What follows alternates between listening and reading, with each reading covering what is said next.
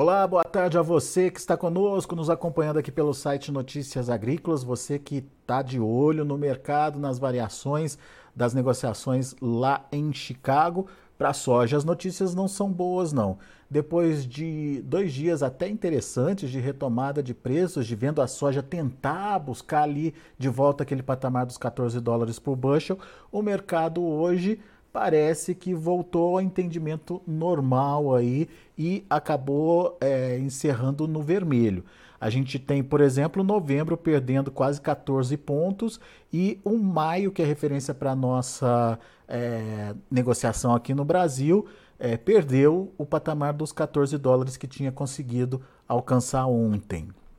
Óbvio que a gente quer entender é, o que, que justificou esse movimento e uh, qual é a tendência para os preços daqui para frente. Nosso convidado hoje é o Juan Sene, analista de mercado lá da Grão Direto, Grão Direto que fica lá em Uberaba, Minas Gerais. Seja bem-vindo, meu caro, muito obrigado por estar tá aqui com a gente, nos ajudar a entender esse sobe e desce do mercado. Começou negativo na semana passada, depois da divulgação do relatório do USA de estoques trimestrais ganhou um fôlego nas últimas duas sessões, mas hoje não deu conta de seguir, Juan. O que, que teve de diferente ou de novidade que acabou startando aí esse movimento negativo para a soja em Chicago? Seja bem-vindo. Muito obrigado, Alexandre.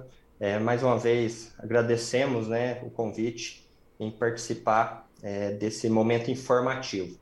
Bom, é, o movimento de Chicago é, hoje na minha opinião, ele está refletindo o que realmente é, está fundamentado é, nessas, últimas, nessas últimas semanas. Então, entenda que talvez a pequena subida que teve de segunda e terça seja um movimento atípico, até porque temos vários fatores envolvendo esse, esse fundamento que viabiliza a queda. Né? Então, nesse momento, temos é, a pressão de recessão financeira, mercado financeiro, né, recessão, uma possível recessão econômica que ainda está causando muita cautela, muito temor no mercado financeiro em geral, e caso ela realmente se consolide, as commodities agrícolas serão afetadas também.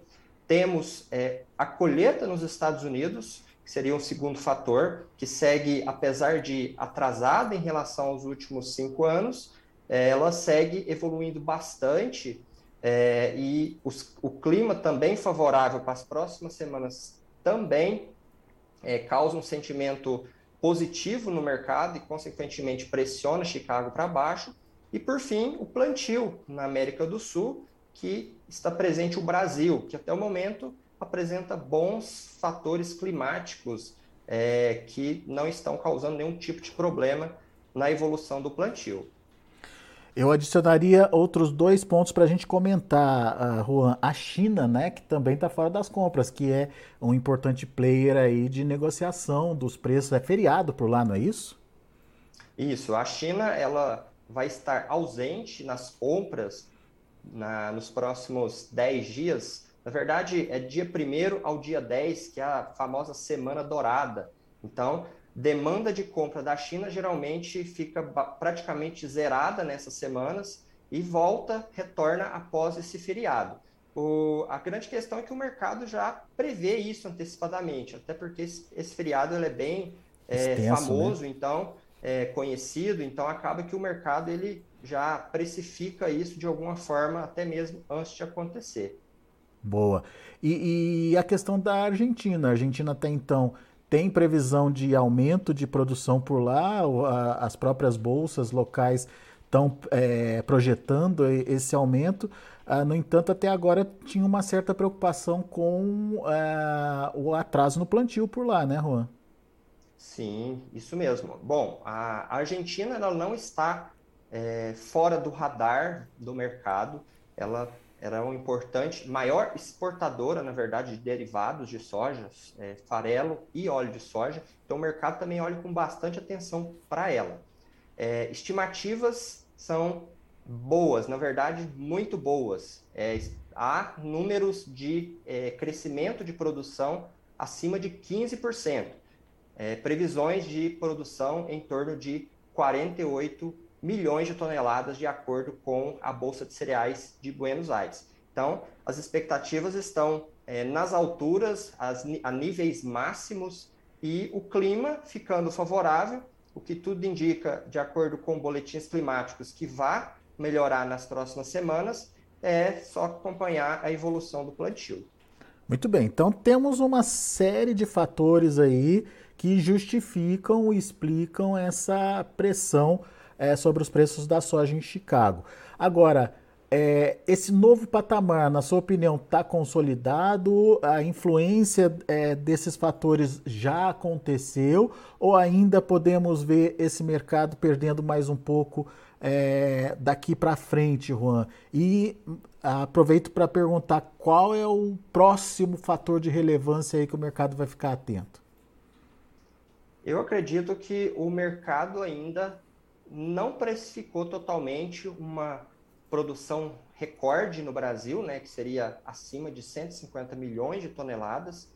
E se tudo correr bem na Argentina, que ainda é uma, um, uma dúvida por mais que os boletins climáticos trazam, tragam um pouco de conforto para isso, mas ainda pode ser que aconteça alguma coisa nesse sentido.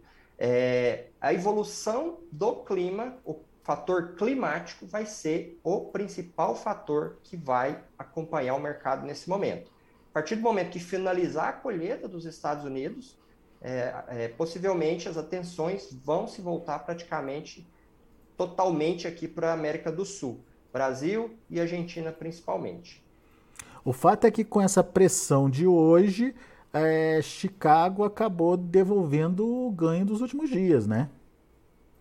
Isso, é, é na segunda e terça-feira tivemos uma reação de Chicago, mas infelizmente em compensação uma queda de quase 5% do dólar, que acabou anulando e colocando um, uma questão negativa aí nas cotações de soja para o Brasil. É, e hoje temos praticamente a devolução dessa alta nesses dois dias, que volta aos patamares é, de antes, ou melhor, depois do relatório de sexta-feira dos estoques trimestrais, que voltam a se embasar nos fundamentos que a gente citou aqui no início da entrevista. Muito bem. Agora, tem um fator que a gente precisa ficar atento, que é o próximo relatório de oferta e demanda do USDA, que deve acontecer na semana que vem. É, o mercado já projeta algumas definições aí para esse relatório. É, quais são essas definições e que potencial elas têm de mudar o rumo dos preços, Juan, na sua opinião? Bom, é, nesse momento, o mercado começa a olhar para esse relatório, que ele sempre é um balizador de mercado, é, sempre um relatório de estoque e demanda, ele é, fortalece uma tendência ou é, causa algum tipo de reversão de movimento, ou até mesmo, dependendo da situação, ele mantém ali nas regiões atuais. Mas esse relatório é, estima-se, o mercado estima-se que vá ter uma nova correção de produção nos Estados Unidos. Ou seja, é, no último relatório tivemos um, um aumento de, de, produção de soja e uma diminuição no aumento de, desculpa, teve uma diminuição no, na produção de milho e um aumento na produção de soja. Então, possivelmente, o SDA vai trazer algum tipo de correção nesses movimentos, até porque, é, nesse, nesses números, até porque é um relatório que já traz o final da colheita dos Estados Unidos e praticamente os fatores externos vão influenciar pouco nesse, nesse momento de condução do relatório. Expectativa, então, é para reduzir é, o, o, a produção, que no relatório passado, se eu não me engano, ficou na casa dos 119 milhões de toneladas, não foi isso? Isso mesmo, até porque o fator climático lá não foi dos melhores, né? Um dos melhores, principalmente comparando com o ano passado. Agora, você acha que esse relatório, que se confirmar essa tendência, ele tem fôlego para reverter essa pressão que a gente é, tem, ou pelo menos esse cenário negativo é, baseado nesses fundamentos que você citou aí é, para os próximos dias, pode ser revertido se caso se confirmar essa essa redução, essa revisão da oferta por lá? É uma pergunta bastante difícil de ser respondida, até porque a gente não sabe o grau de importância que o mercado vai dar para isso. Né? Mas eu acredito que ainda não seja talvez um fator que cause uma preocupação excessiva no mercado, até porque existem boas expectativas na condução das, da safra 2022-23 aqui na América do Sul. Muito bem. De qualquer forma, vamos aguardar o relatório, porque esses relatórios sempre surpreendem, né? Então, vamos ficar atento aí para o que vem pela frente. Agora, Juan, só para entender é, um pouquinho da movimentação mesmo, né? O que, que aconteceu com os preços no mercado interno, principalmente, é, por conta dessas variações que as cotações tiveram. Como você lembrou, na sexta-feira a gente teve é, a queda é, em Chicago, mas teve o suporte do dólar por aqui. Daí chegou na segunda-feira, teve alta em Chicago, mas daí o dólar despencou por aqui. Foi aquele, é, aquele resultado pós-eleição, é, a votação lá do primeiro turno. E hoje a gente tem uh, dois fatores negativos: Chicago negativo e dólar negativo também, né? Com isso, o que, que aconteceu com o preço no mercado interno, Juan? Bom, a precificação de soja no Brasil, ela tem o peso de Chicago e principalmente o peso do câmbio, né, que é o dólar. Geralmente, 90% dos casos, quando Chicago é, sobe, dólar dá uma corrigida e o inverso também. Só que nesse momento juntaram dois fatores negativos, né, que foi a queda na sexta-feira de Chicago uma queda de 3,2% aproximadamente, depois da divulgação da, do estoque dos estoques trimestrais dos Estados Unidos. E na segunda, tivemos a, a surpresa de uma queda de quase 5% no câmbio, no dólar. Isso pressionou bastante as cotações de soja aqui no Brasil. Então, os dois fatores nesse momento estão andando juntos na queda. Isso reflete, vamos dizer assim, duplamente de forma negativa aqui nas cotações do Brasil. É, é, aí na sua região, aí no Cerrado Mineiro, como é que ficaram as cotações aí? Bom, aqui no Triângulo Mineiro, onde a gente fica localizado, é, nós tivemos quedas aproximadas aí de 10 a 12 reais. Soja estava nos patamares de 170, 172, hoje está na faixa de 160, 162 reais a saca. Tem comercialização a esse preço, Juan? Tem interesse de venda aí por parte do produtor? Bom, se você for comparar é, o preço de hoje com o preço de quinta-feira, é, realmente desanima. Então, isso tira a vontade ou a, a, a vontade do produtor comercializar, né? Até porque está perdendo 10 reais por saco. Mas de outro lado entra talvez a necessidade. Às vezes tem algum compromisso que é financeiro para ser cumprido, alguma oportunidade extra, né, que acaba fa fazendo com que seja compensatório essa venda. Mas a nível geral, não, a, as vendas estão bem é, lentas, principalmente depois dessa queda. E isso vale tanto para a safra velha quanto para a safra nova?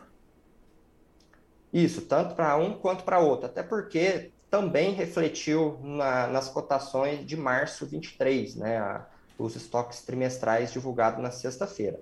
Talvez de uma forma menos agressiva, mas acabou impactando também. Muito bem. Bom, então, próxima atenção, relatório do uso da próxima semana, que pode revisar para baixo a produção, a produtividade dos Estados Unidos, consequentemente diminuir um pouquinho os estoques por lá mas eles podem nos surpreender é, com exportações, com demanda interna lá nos Estados Unidos, enfim, outros fatores que acabam também, de alguma forma, é, balanceando aí a perspectiva do estoque final por lá nos Estados Unidos. Então, vamos ficar atento a esse relatório. É isso, Juan? Isso mesmo. É, são os principais fatores. Lembrando que é, o fator climático ele pode mudar de uma hora para outra, né? Infelizmente, o Verdade. fenômeno Laninha ele ainda não está descartado. Então, nesse momento, sim, temos um, um começo de safra excelente, com boas expectativas, mas ainda tem um longo caminho pela frente até é, sinalizar o início das colheitas lá para o ano que vem. Né? Então, ainda temos que ficar bastante atento com esses fundamentos que eu citei anteriormente, principalmente o clima. Muito bom. É, sem querer agorar nada aqui, mas lembrando o que aconteceu no ano passado. O começo também foi interessante para algumas regiões, né? Evoluindo bem, enfim. Algumas tiveram lá o seu problema de atraso no plantio, mas enfim, de maneira geral, o start do, do plantio foi interessante. Daí chegou naquele período de enchimento de grãos lá, que daí a gente viu o que aconteceu, principalmente lá no Rio Grande do Sul, né? É, e no sul do país como um todo. Então, é isso que você está falando. Vamos com cautela e vamos acompanhando dia a dia as informações. Juan Sene, meu caro, muito obrigado pela sua participação aqui com a gente no Notícias Agrícolas. Volte sempre. Eu que agradeço o convite, Alexandre. Fico sempre à disposição. É sempre um prazer estar aqui com você. Valeu, grande abraço, até a próxima. Tá aí Juan Sene, direto lá das Minas Gerais, direto de Uberaba, trazendo e analisando o mercado aqui pra gente, uh, mostrando que dessa vez, no dia de hoje, prevaleceram os fundamentos, coisa que até então o mercado estava meio que dando de ombros, mas só com as informações de hoje, os ganhos das últimas duas sessões é, foram anulados. Então, vamos ver como encerrar as negociações, vamos ver como encerrar os preços. De olho na tela, você acompanha junto comigo. Novembro, 13 dólares e 69 centos por bushel, perdeu quase 14 pontos. Janeiro, perdeu 13 pontos a 13 dólares e 80 centos por bushel. O março, 13 dólares e 89 centos por bushel, perdeu 12 pontos e meio. O maio, 13 dólares e 97 centos por bushel, uma queda de 13 pontos. São os números da soja. O milho teve um encerramento positivo, mas foram ganhos pequenininhos. Dezembro, 6 dólares e 84 centos por bushel, um ponto de alta. Para março, 6 dólares e 91 centos por bushel, 1,25 de elevação. O maio, 6,92, 1,25 de alta. E o julho, 6 dólares e 86 centos por bushel, subindo um ponto e meio. E para finalizar, temos o trigo que encerrou de forma mista. Dezembro fechou com queda de um pontinho a 9 dólares e 2 centes por bushel. O março praticamente estável, perdeu 0,25 a 9 dólares e 15 centes por bushel.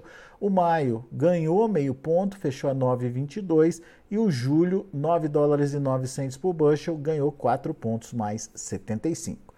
São os números de hoje, já de fechamento do mercado. A gente vai ficando por aqui. Agradeço a sua atenção e a sua audiência. Notícias Agrícolas, 25 anos ao lado do produtor rural.